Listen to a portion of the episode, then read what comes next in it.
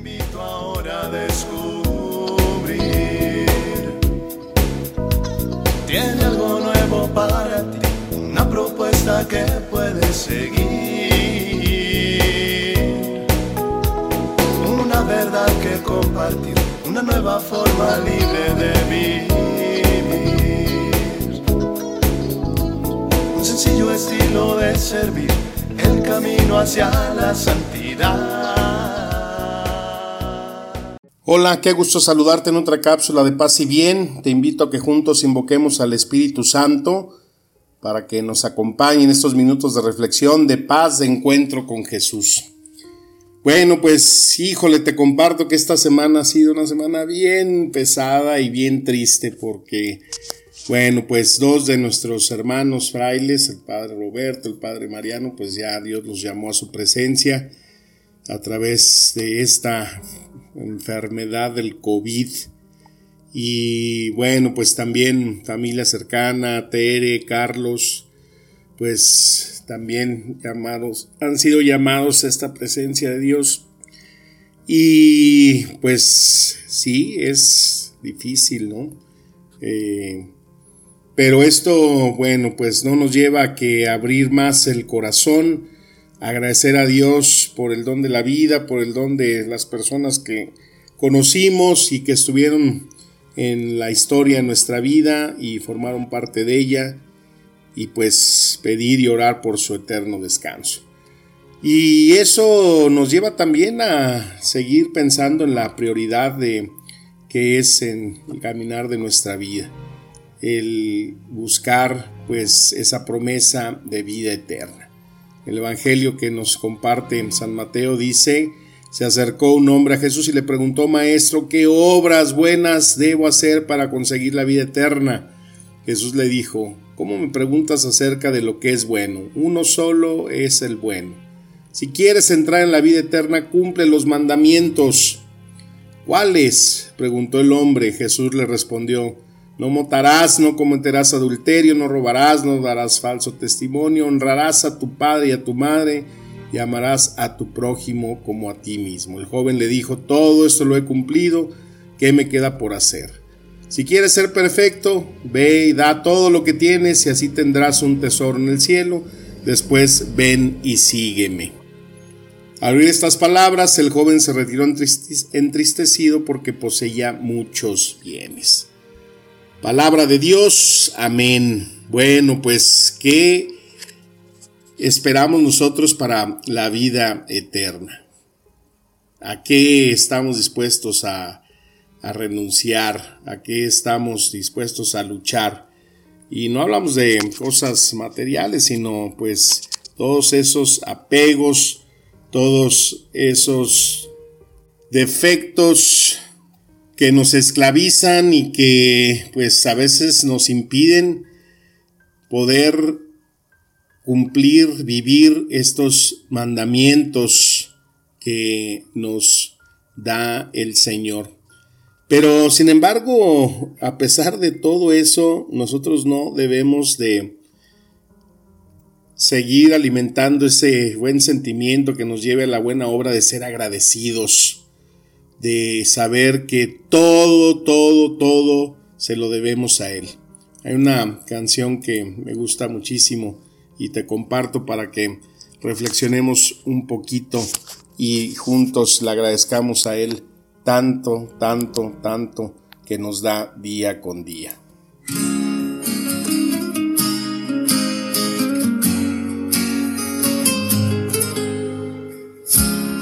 Mi despertar y mi atardecer, todo se lo debo a él.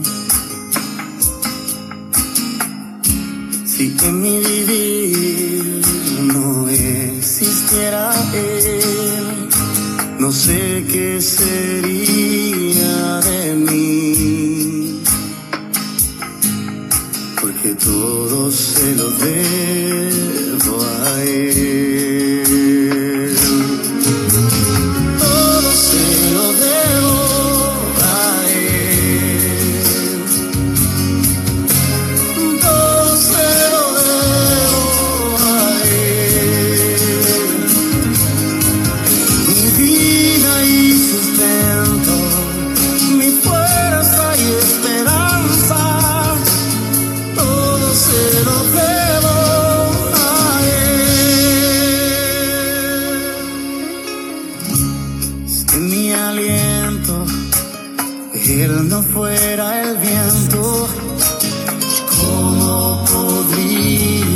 TV.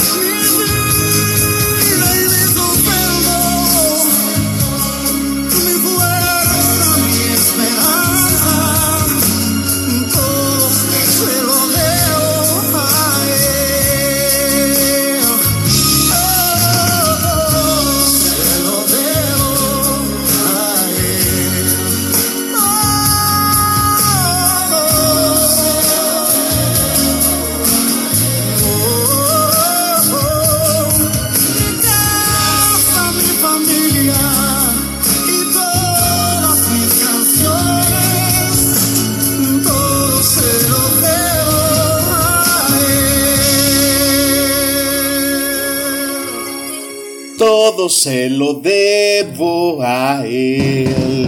Mi casa, mi familia y todas mis canciones. Híjole, está bien padre la rola, ¿no? Y eso es algo que en el Evangelio que escuchamos, en estos mandamientos, cuando le dice Cristo que si cumple con esos mandamientos a este joven, le dice, honra a tu padre y a tu madre. Y ahí me quiero yo estacionar un poquito. Quizás dentro de los mandamientos uno en la confesión es lo que más se escucha, ¿no? En los niños, en los adolescentes, pero también en mucha gente grande que eh, pues tiene que estar al cargo de sus padres ancianos, de sus padres enfermos, cómo poder ayudarse a amar a los padres. Porque si es un mandamiento, pues sabemos que a veces no es fácil amarlos, no es fácil atenderlos, no es fácil comprenderlos. Y pues solamente es posible amar y honrar a los padres pensando y sabiendo pues que Cristo, Él es el que nos amó primero.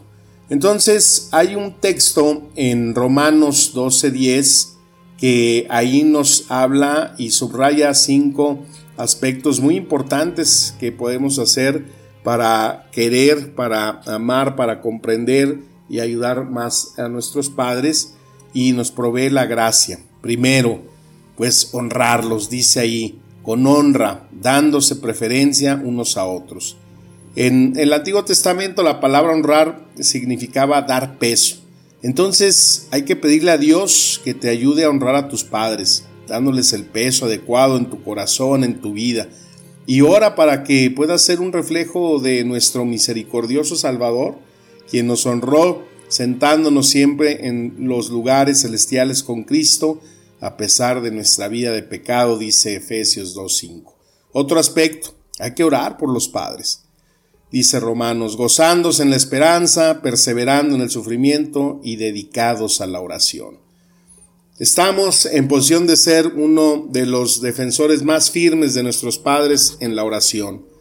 Y aquí hay que pedirle a Dios que nos ayude a amar a nuestros padres al continuar intercediendo por ellos ahí en ese trono de la gracia. En qué áreas particulares necesitamos eh, que nosotros seamos fieles en esa oración hacia ellos. Y nos dice Romanos 12, 13, hay que practicar la hospitalidad. recibir siempre a nuestros padres, dar gracias, darles siempre la bienvenida, podernos sentar a su mesa y estar en ese hogar en el cual muchas veces eh, nosotros tenemos que poner siempre y estar dispuestos a sacrificar tiempo, recursos, comodidades por ese amor a Dios y por amor a nuestros padres. Otro aspecto importante, dice ahí Romanos, bendigan a los que los persiguen, bendigan y no maldigan. Hay que bendecir a nuestros padres, ya sea que tengamos una buena relación o tengamos una relación difícil. Hay que orar para que Dios los bendiga. Pediría al Señor que siempre haga brillar su rostro sobre ellos, les conceda su gracia, su paz. Agradecerle a Dios por eh, los padres y por otras figuras que podemos tener de forma parental en nuestra vida. Recordar siempre que el Señor nos invita a tener ese corazón amplio para amar. Y sobre todo, otro aspecto que nos dice ahí Romanos, si es posible, en cuanto de ustedes dependa, estén en paz con todos los hombres. Vivir en paz con nuestros padres. Como cristianos estamos llamados a seguir el ejemplo de Cristo, viviendo en la paz con todos, incluyendo y principalmente nuestra familia, en la medida en que siempre pues dependa de nosotros.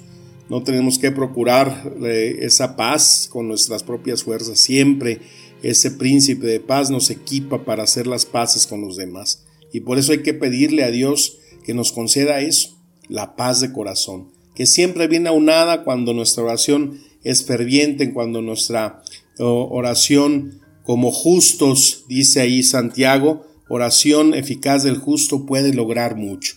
Entonces ahí esa eh, búsqueda de cercanía, esa búsqueda de vivir ese mandamiento, de honrar, de amar a los padres, pues es algo que es nuestro día a día. Obvio, pues quien los tiene, obvio que quien eh, se relaciona con ellos. Pero es importante siempre.